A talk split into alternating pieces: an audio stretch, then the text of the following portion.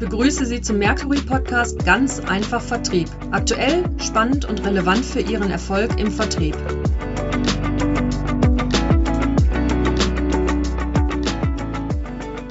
Mein Name ist Matthias Huckemann, Geschäftsführer der Mercury International Deutschland und ich freue mich sehr, heute mit Alexander Wolter zum zweiten Mal bereits zu dem Thema Product Launch zu diskutieren, dabei über Herausforderungen zu sprechen, aber noch viel intensiver auch über Lösungen. Vielen Dank. Ja, ich freue mich über die Einladung. Danke. Sehr gerne. Das Thema wird wohl in der Praxis immer wieder unterschätzt, Alex. Und eine Frage zu deinem Herzensverein Hertha BSC, bevor wir dann wirklich in die Tiefe einsteigen. Die Frage ist, beim letzten Mal hatten wir noch den schönen Bruno Labbadia und die Hertha gesprochen. Wie schätzt du die Lage denn jetzt ein? Düster. Der schöne Bruno Labbadia ist äh, leider nicht mehr da, zum Glück nicht mehr da. Wer will das schon genau sagen? Seitdem hatten wir neue Trainer, alte Trainer, neue Spieler, alte Spieler und irgendwie viel Geld ausgegeben ähm, und es ist nichts mehr rausgekommen. Wenn wir am Ende der Saison den Klassenerhalt schaffen, so Gott will, werden wir trotzdem wieder vor demselben Scherbenhaufen stehen wie schon die letzten zwei Saisons. Zunächst mal drücke ich dir natürlich die Daumen, dass das tatsächlich klappt. Aber man hat ja von hohen Investitionen gehört, die da getätigt wurden durch einen mehr oder weniger neuen Investor. Und bei der Höhe sollte man doch davon ausgehen, dass irgendwas zurückkommt. Return on Investment in der Betriebswirtschaft. Ja, das war, glaube ich, die Hoffnung aller Beteiligten. Fans, Verantwortliche, Spieler. Und ähm, es wurde viel, viel Geld ausgegeben. Viel Geld ausgegeben für neue Spieler. Und Jürgen Klinsmann hat Spieler dazugebracht. Und Bruno Labbadia hat Spieler dazugebracht. Und Paul Dardai hat dann wieder alte Spieler dazugebracht. Und, und irgendwie haben wir viel Geld ausgegeben, aber keiner hat sich Gedanken darüber gemacht, wofür. Jedenfalls ist das der Eindruck, der entsteht. Wir haben Geld ausgegeben für Dinge, die nicht zu Ende gedacht waren. Und das ist schade und jetzt scheint das Geld weg zu sein und jetzt müssen wir Spieler wieder verkaufen. Und ja, wir stehen vor dem beschriebenen Scherbenhaufen. Bis zu diesem Punkt könnten die Zuhörerinnen und Zuhörer den Eindruck haben, wir sind bei WDR 2 Sport. Deshalb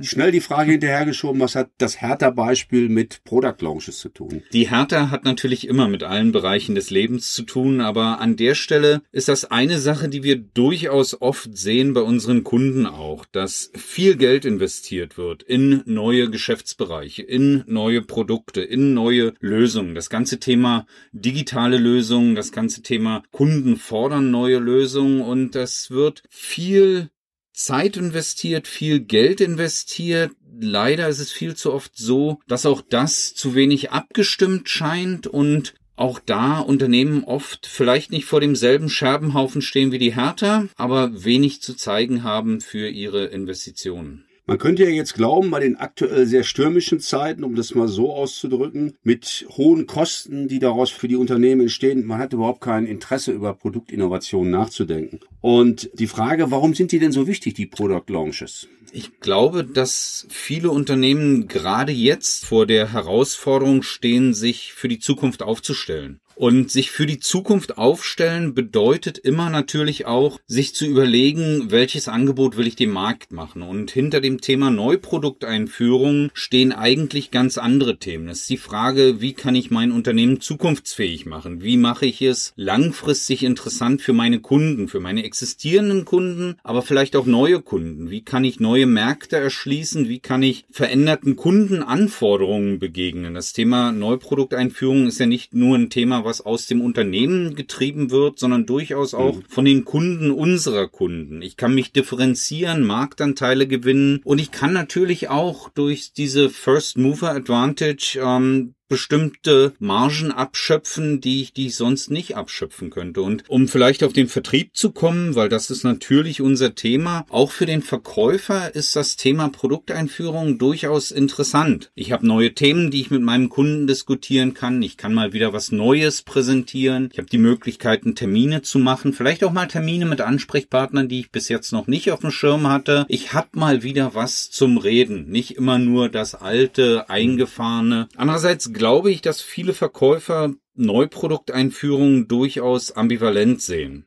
weil erstens natürlich die Frage ist, ich kann meinen Kunden was Neues präsentieren, aber zu oft glaube ich, dass Verkäufer dann auch erleben, dass das, was sie präsentieren, nicht mit demselben Enthusiasmus aufgenommen wird, mit dem es ihnen intern geschildert wurde. Also ja. daher vielleicht eine eher ambivalente Haltung der Verkäufer zu dem Thema.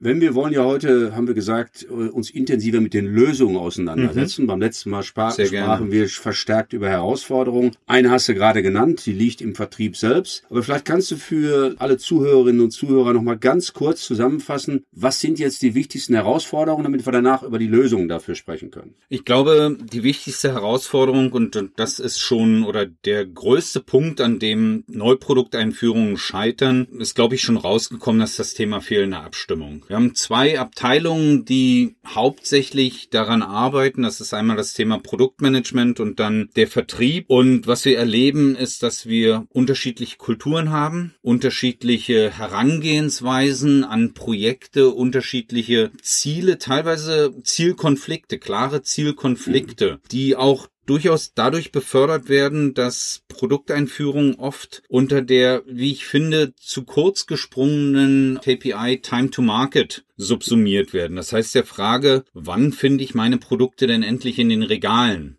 Ich glaube nicht, dass das die entscheidende Frage ist bei Neuprodukteinführungen, sondern die eigentliche Frage bei Neuprodukteinführungen sollte sein Time to Revenue. Das heißt, wann mache ich Umsatz mit meinen Produkten, wann erreiche ich Marktanteile mit meinen Produkten, wann gewinne ich neue Kunden mit meinen Produkten. Das sollte eigentlich das Ziel sein, auf das sich Produkteinführungen fokussieren sollten. Wenn wir jetzt zu den Lösungen kommen, noch intensiver, was wir ja versprochen haben. Mhm. Warum ist denn ein Prozess, der am Kunden konkret ausgerichtet ist, so wichtig und andere Frage, warum wird so selten gemacht in der Praxis? Ja, warum wird so selten? Ich glaube, es ist nachvollziehbar, warum es wichtig ist, den Prozess am Kunden auszurichten. Am Ende des Tages sind es die Kunden, die unsere Produkte kaufen werden. Das heißt, auch hier das Thema Buying Journey, sich zu überlegen, wo kriege ich die Kunden her, wie kriege ich Kunden angesprochen, wie kriege ich Kunden überzeugt. Das ist, glaube ich, nachvollziehbar, warum das sein wird. Warum wird es so selten gemacht? Leider sind Informationen nicht durchgängig. Leider werden nicht die Personen ins Boot geholt, die im Boot sein müssen. Und leider haben Produkteinführungen oft nicht den strategischen Stellenwert, den sie eigentlich haben sollten. Okay.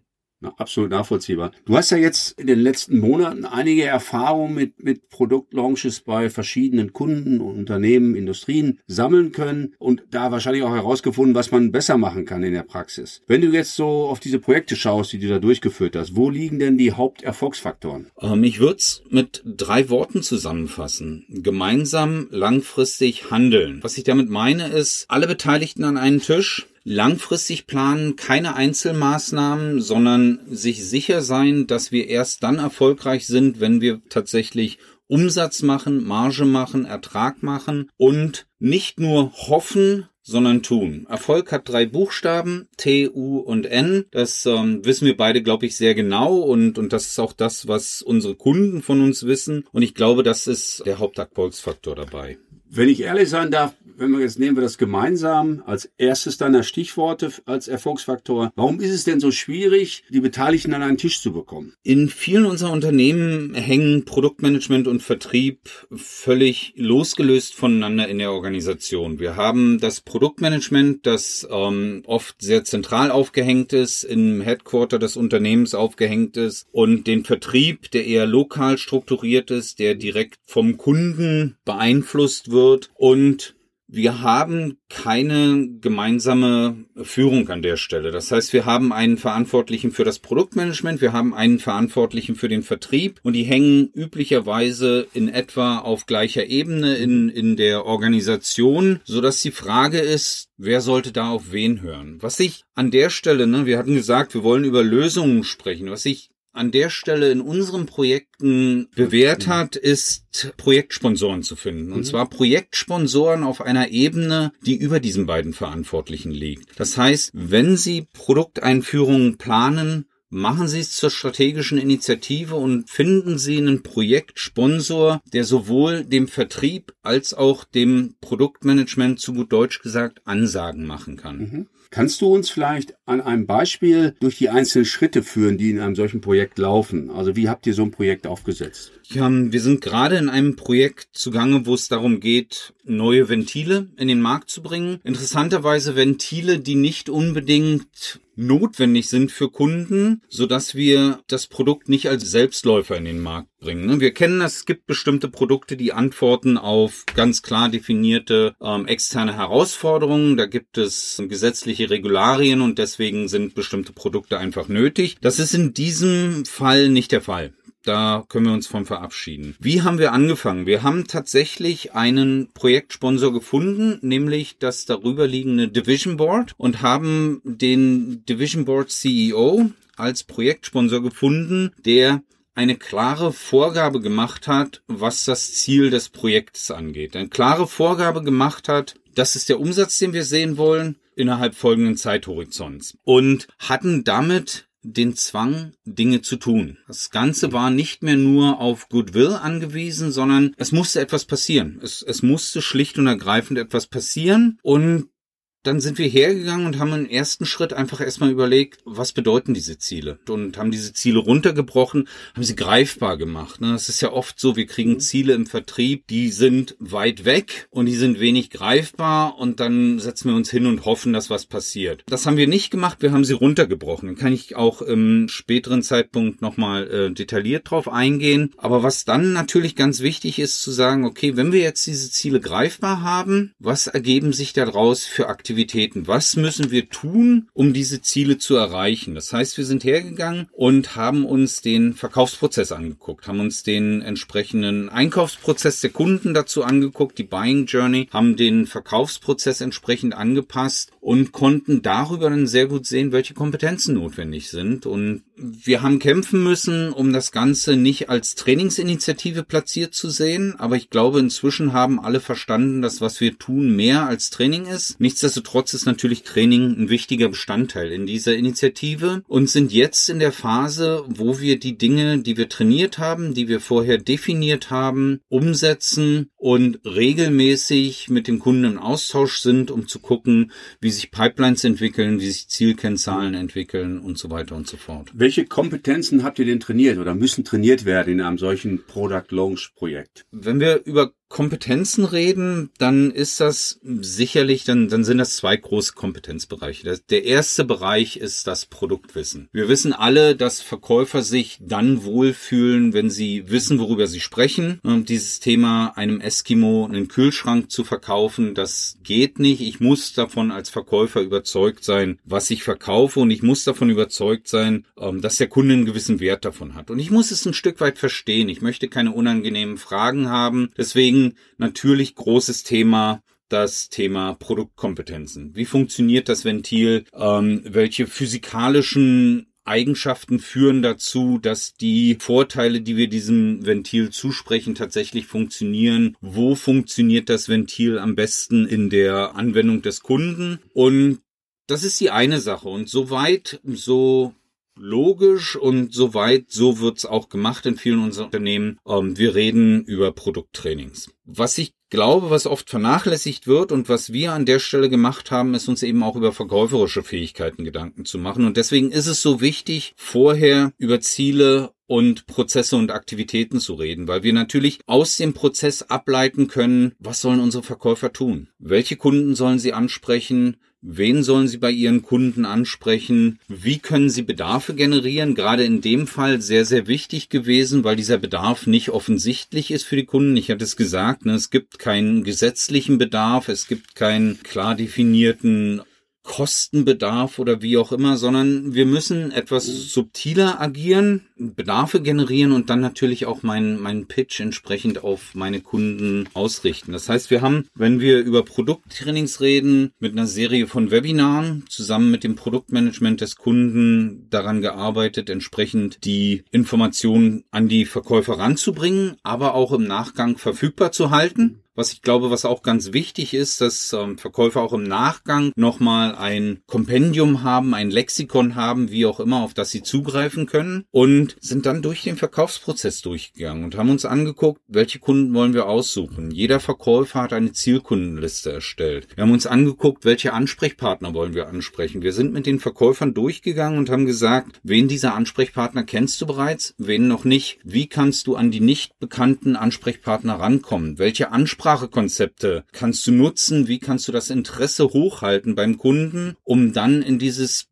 Bedarfsentwicklungsgespräch zu gehen und da zu gucken, mit welchen Buyer-Personas haben wir es zu tun und dort bestimmte Skripte im Endeffekt entwickelt für, für unsere Verkäufer, die dann im Gespräch mit dem Kunden angewendet werden können, sodass die Verkäufer beim Kunden die Möglichkeit haben, Bedarf zu generieren und dann ihre Lösung entsprechend dem Kunden gegenüber zu pitchen. Und auch da sind wir sehr detailliert in die Verkaufsstory eingestiegen. Wir wissen, dass jeder einzelne dieser Verkäufer schon mal Verkaufstraining gehabt hat und dass jeder einzelne dieser Verkäufer weiß, was ein Merkmal, was ein Vorteil und was ein Nutzen ist. Die interessante Frage in den Trainings, die wir gemacht haben, ist die Frage, was bedeutet das konkret für dieses Ventil? Was bedeutet bedeutet das konkret für dieses Ventil in dieser Anwendung? Und auch da nochmal, was wir gelernt haben in diesem Projekt ist, es lohnt sich, nicht über Ventile zu sprechen. Das heißt, die Verkäufer, die wir trainiert haben, sprechen nicht über Ventile, sondern sprechen über Lebensmittelsicherheit, sprechen über Prozesssicherheit, sprechen über Arbeitssicherheit und haben damit einen Aufhänger beim Kunden, der sie relevant macht. Alex, erstmal ganz herzlichen Dank für deinen Erfahrungsbericht, wie man so Produktlaunches erfolgreich umsetzen kann und worauf man achten muss, was wirklich Lösungsmöglichkeiten sind. Man spürt, ich hoffe auch die Zuhörerinnen und Zuhörer, wie du Begeisterung rüberbringst und wie, wie wichtig es ist, das vernünftig durchzuführen. Ich fasse nochmal die wichtigsten Dinge zusammen. Marketing, Vertrieb äh, zusammen an einen äh, Tisch bringen. Da braucht man einen Sponsor für der aus der übergeordneten Einheit kommt, konkrete Ziele mit konkreten Aktivitäten hinterlegen, Mitarbeiterkompetenzen weiterentwickeln und zwar wirklich bezogen auf dieses Paket Product Launches, Technik, aber auch verkäuferisch, um Bedarf bei, bei auch bei neuen Ansprechpartnern zu kreieren. Und zu guter Letzt hat es ja auch noch mal zwischendurch gesagt, man muss die Pipeline im Auge behalten, damit man auch sieht, wie erfolgreich ist das Ganze. Genau, dann lass mich da nochmal drauf zurückkommen, dieses Thema Pipeline, weil ich weiß nicht, ob das genügend rübergekommen ist, wie wichtig es ist, Ziele herunterzubrechen, Ziele präziser zu machen. Ziele in einem solchen Projekt haben zwei Funktionen. Einmal gibt es uns die Möglichkeit einfach zu präzisieren, was wollen wir erreichen. Und ich glaube, das ist sehr viel wert. Das ist sehr viel wert, dass sich unsere Mitspieler, unsere Produktmanager, unsere Vertriebsmanager in der, in, darüber klar sind, was wir erreichen wollen. Und wir hatten den einen oder anderen Aha-Moment in der Zieldefinition, wo wir dahin gekommen sind zu sagen, okay, wenn wir diesen Umsatz runterbrechen, den wir erreichen wollen, ähm, was bedeutet das denn für die durchschnittliche Auftragsgröße? Was bedeutet das für die Anzahl der Kunden, die wir gewinnen müssen? Und können dadurch sehr schön sehen, dass wir nur bestimmten Teil dieses Umsatzziels tatsächlich mit Retrofit-Aktivitäten erreichen werden, sondern dass wir einen bestimmten Anteil größerer Anlagenprojekte brauchen werden. Schon das hilft. Aber das andere ist das, was du gerade angesprochen hast, das Thema Pipeline. Wenn ich dieses Projekt nach dem Training sinnvoll begleiten will, muss ich natürlich wissen, wo stehen wir, was erreichen wir gerade und so weiter und so fort. Und auch da ist es unglaublich wichtig, vorher zu wissen, wie die Ursache-Wirkungsrelationen sind in diesem Verkaufsprozess. Wie viel Verkaufschancen brauchen wir? Sind wir da auf Spur? Wie viel Kunden brauchen wir? Sind wir da auf Spur? Wie viel Angebote müssen wir geschrieben haben? Sind wir da auf Spur? Welchen durchschnittlichen Auftragswert brauchen wir? Sind wir da auf Spur? Deswegen, das das nur noch mal, um das aufzugreifen, wie wichtig das tatsächlich ist, dieser Schritt. Magst kaum glauben, wir sind am Ende angekommen dieses Podcasts. Liebe Zuhörerinnen, liebe Zuhörer, erlauben Sie mir noch zwei Hinweise, die hoffentlich äh, hilfreich sind für Sie. Am Ende dieses Podcasts, zum einen hören wir mit der Ruhr-Universität Bochum eine neue Studie durch, die beschäftigt sich mit dem Thema Hybrid Selling. Wo stehen wir nach dem, was wir im letzten Jahr herausgefunden haben und welche Rolle spielen die Führungskräfte? Zum zweiten, am 4.5., den sollte man sich merken, diesen Termin, führen wir ein Webinar durch zu dem Thema differenziertes Verkaufen, weil man einfach in unterschiedlichen Bedarfssituationen und auch emotionalen Bindungen zu den Gesprächspartnern ist, reicht es nicht aus, immer dieselbe Verkaufssystematik anzuwenden. Frei nach dem Motto, wer nur den äh, Hammer kennt, wird nur Nägel einschlagen. Freuen Sie sich drauf und wir würden uns freuen, wenn Sie sich dort anmelden. Weitere Informationen, wie das geht, finden Sie bei uns auf der Mercury Webseite.